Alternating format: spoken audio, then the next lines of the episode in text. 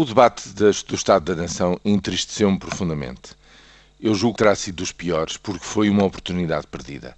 Perdida pelo governo em maioria e perdida pelas oposições. E eu vou tentar explicar porquê. Ao fim de três anos e meio terríveis, recordem a acumulação destes factos. Recessão mundial em 2009.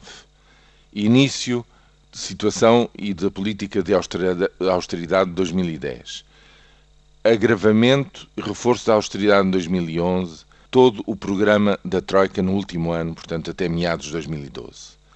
Este é o lado que fez com que a vida de muitos portugueses piorasse claramente ao longo dos últimos três anos e meio. Pois bem, conjugando esse acumular de sacrifícios com o êxito constante do relançamento das exportações desde janeiro de 2010 portanto já há dois anos e meio que estamos a assistir a este movimento ascendente de bons resultados das empresas portuguesas lá fora. Conjugando estes dois fatores, nós estamos numa situação verdadeiramente histórica, que já não se dava há sete décadas, de fecharmos o déficit externo, de pormos a zero a relação entre aquilo que entra e o que sai deste país e nenhum lado nem outro valorizou neste debate este facto que é verdadeiramente excepcional para avançar para uma continuação que, do meu ponto de vista, manda o bom senso que seja uma, uma inflexão política no sentido da moderação dos sacrifícios, mas sem deixar que tudo isto volte a descarrilar.